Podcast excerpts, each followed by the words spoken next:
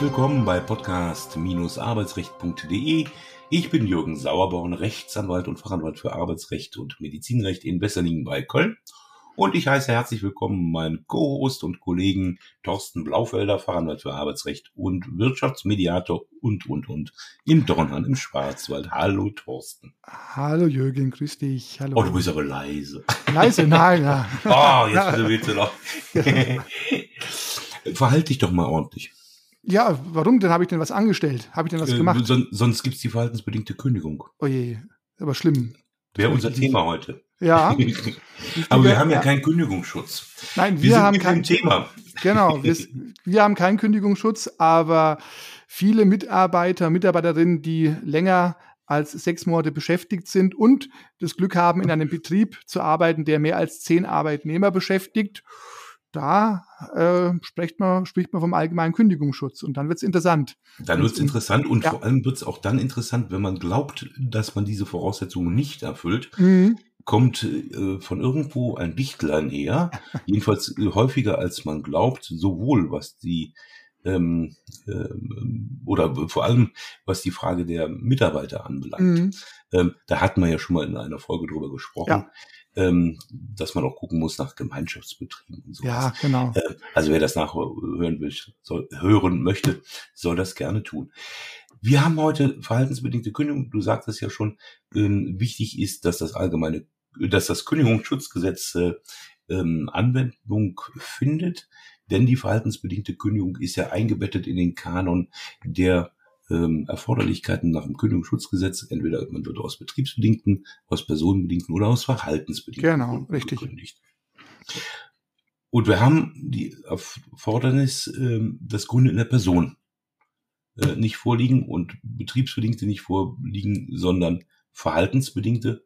Genau. Wann, wann haben wir die? Genau, es geht eben darum, dass ein Arbeitnehmer aus Sicht des Arbeitgebers gegen seine arbeitsvertraglichen Pflichten verstoßen haben soll, also ein, ne, ein steuerbares Verhalten an den Tag gelegt hat, ähm, das dem Arbeitgeber nicht gefällt ähm, und er ein konkretes Verhalten eben als Verstoß ansieht. Das ist quasi der erste Prüfungspunkt, den auch ein Richter dann ähm, sich vornehmen würde, denn ohne Pflichtenverstoß keine verhaltensbedingte Kündigung. So als ähm, Faustformel kann man sagen, goldene Löffel geklaut. Ja, ich meine, das ist ja dann Wobei schon. das natürlich nicht alles abdeckt. Ne? Genau, nee, es geht eben darum, ähm, Verstöße zu begehen, wobei natürlich in der Praxis Verstöße gern mal auch konkrete Straftaten sind. Ähm, Aber auch Wegen- Verspätungen sind. Genau, da muss man- genau.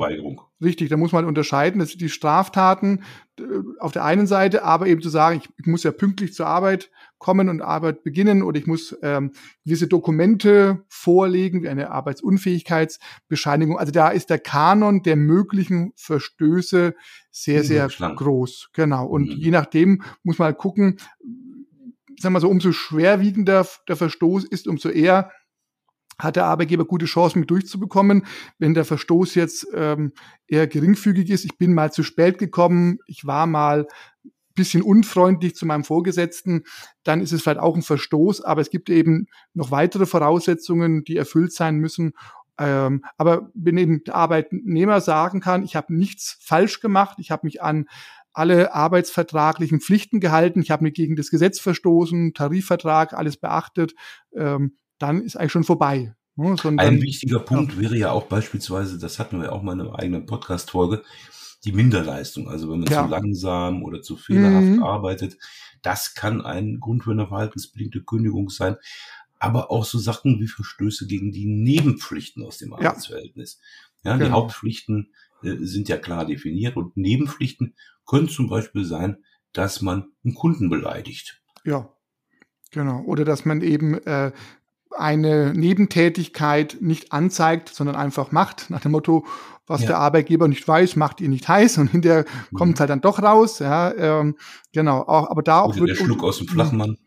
Ja, ne, wird eben halt, und je nachdem, ob es eben eine Nebenpflichtverletzung oder Hauptpflichtverletzung ist, auch das spielt eben für das Schicksal der Kündigung eine wichtige Rolle. Und natürlich auch die Frage, ähm, war der Verstoß rechtswidrig und schuldhaft? Ja, Genau, ähm, das wäre der zweite Punkt. Also um, um Ja.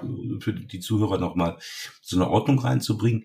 Ähm, eine verhaltensbedingte Kündigung hat insgesamt vier Voraussetzungen. Mhm, die genau. erste wäre der Pflichtenverstoß. Zweite ist dann die Rechtswidrigkeit. Ja. So, landläufig würde man jetzt meinen, rechtswidrig ist das, was gegen Rechtsgrundlagen verstößt. Mhm. Ist Ja, aber, aber- nicht so.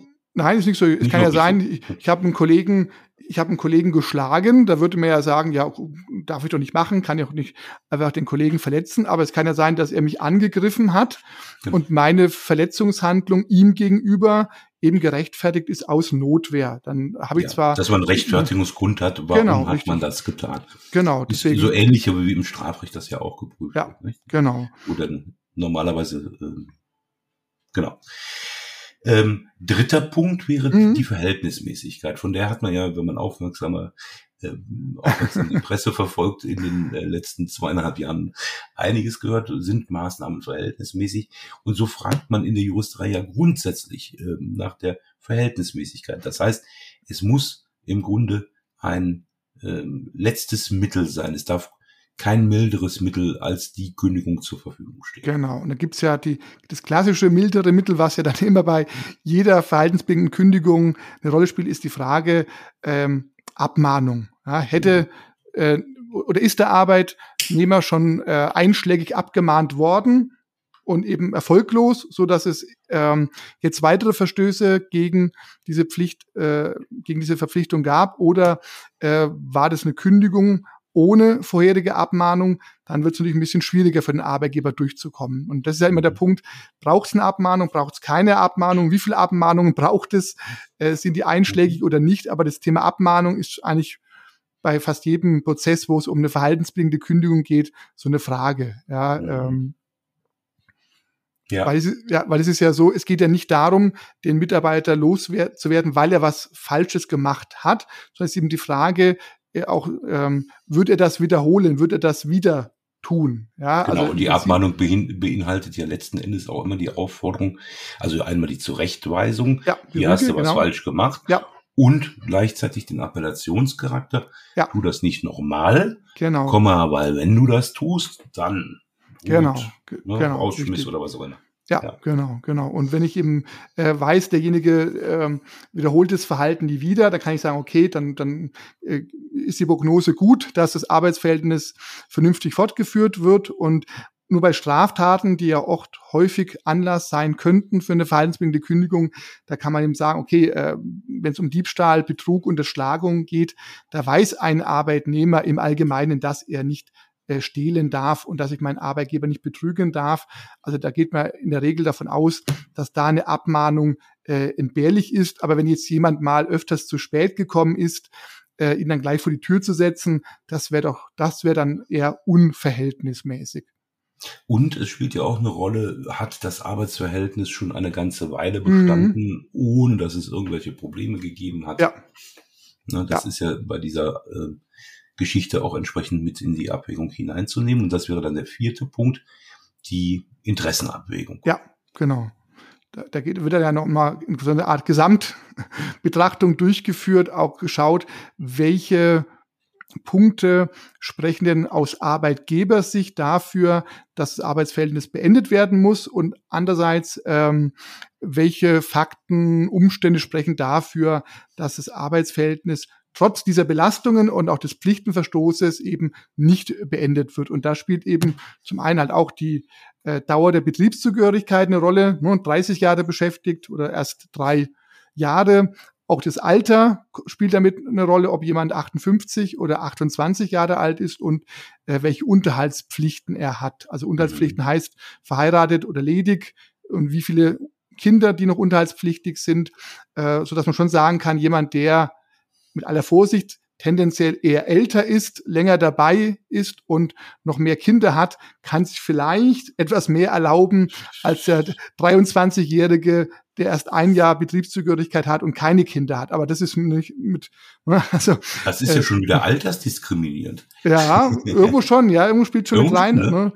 Ähm, weil meistens sind ja diejenigen, die 40 Jahre im Unternehmen sind, auch keine 25 Jahre alt. Ja, ähm, aber derjenige, der halt 58 ist, der hat halt Die vielleicht Rechnung überfordert mich jetzt gerade. Genau. der, der, der mit 58 hat vielleicht, was das, ähm, die Jobaussichten auf dem Arbeitsmarkt angeht, vielleicht andere Chancen als vielleicht der 27-Jährige. Ne? Ähm, Aber natürlich kann es nicht sein, dass ich sagen kann, ja, äh, ich bin schon so und so lange dabei und jetzt jetzt muss ich mal an die Kasse greifen, ne, weil der mhm. Arbeitgeber gibt mir keine Gehaltserhöhung, die ich verdient habe. Jetzt hole ich mir halt die Gehaltsab, äh, Gehaltserhöhung selber. Das geht halt nicht. Ja, mhm. ähm, aber das ist, wie gesagt, und diese Gesamt, mal, diese Interessenabwägung im Einzelfall, das ist halt ein bisschen auch so eine Wundertüte, weil ja. ich finde schon, da kommt es schon durchaus darauf an, wie der jeweilige Richter, die Richterin, die diesen Fall hat, das betrachtet. Ja, und du willst also den Zuhörern und Zuhörern sagen, es lohnt sich eigentlich immer, Klage zu erheben. Und ja. das würde ich eigentlich auch unterstreichen ja. wollen. Ja. Ist, ist auch letzten Endes so. Ja. ja. Ähm, da wichtig für alle, die die entsprechende Podcast-Folge nicht gehört haben, drei Wochen Frist ab Zugang der Kündigung ähm, ist zu beachten, um Kündigungsschutzklage zu erheben. Und ähm, es ist also Eile geboten. Ja, also deswegen, das wäre bitter, äh, dann das zu verpassen oder eine gute Chance zu haben, eine gute Lösung herbeizuführen, weil man vielleicht zwei Tage zu spät ähm, geklagt hat. Ja, also, also wir hatten, wir hatten außerhalb äh, unseres Podcasts äh, dieser Tage uns auch mal unterhalten. Das können wir, denke ich, mal offenbaren, weil ich äh, innerhalb von einer Woche zweimal Mandate hatte, wo die Kündigung, gegen die man hätte was tun können, äh, weit länger als drei Wochen her war und es dann noch um die Abwicklungsfolgen ging. Ja, das ist schade, natürlich ja. wahnsinnig schade und wahnsinnig bitter. Ja. Ähm, also kann man gar nicht oft genug sagen. Ähm, eine Erstberatung äh, schafft Klarheit Richtig. und im ja. Zweifel äh, kann man sich dann immer noch gegen eine Klage entscheiden, wenn man meint, das wäre äh, nicht zielführend, aber äh, Rat einholen. Ja, ja auf jeden ich, Fall. Ich bastel ja auch nicht an Autos rum und äh, backe kleine Brötchen genau. auf. ja, ist so der typische Fall. Genau. So, äh, wir verraten das Geheimnis, dass wir heute wieder fünf Folgen nacheinander aufgenommen haben. Ich bin jetzt brain dead und äh, hungrig, ich, hungrig, ich, hungrig ja. und ich mich ja. schlecht verhalte. Bringen wir das hier mal zum Ende. Genau. wir trennen uns für heute. Thorsten. Genau. Mach's gut. Bis ja. demnächst, ja. Tschüss. tschüss. Ciao.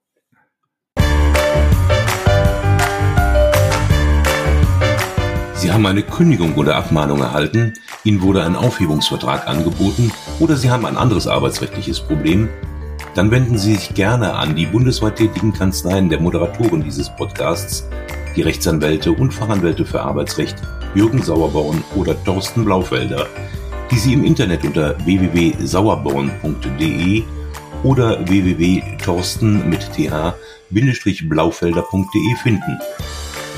Haben Sie Anregungen, Lob oder Kritik zu dieser Folge des Podcasts, dann schreiben Sie uns eine Mail an redaktion@podcast-arbeitsrecht.de.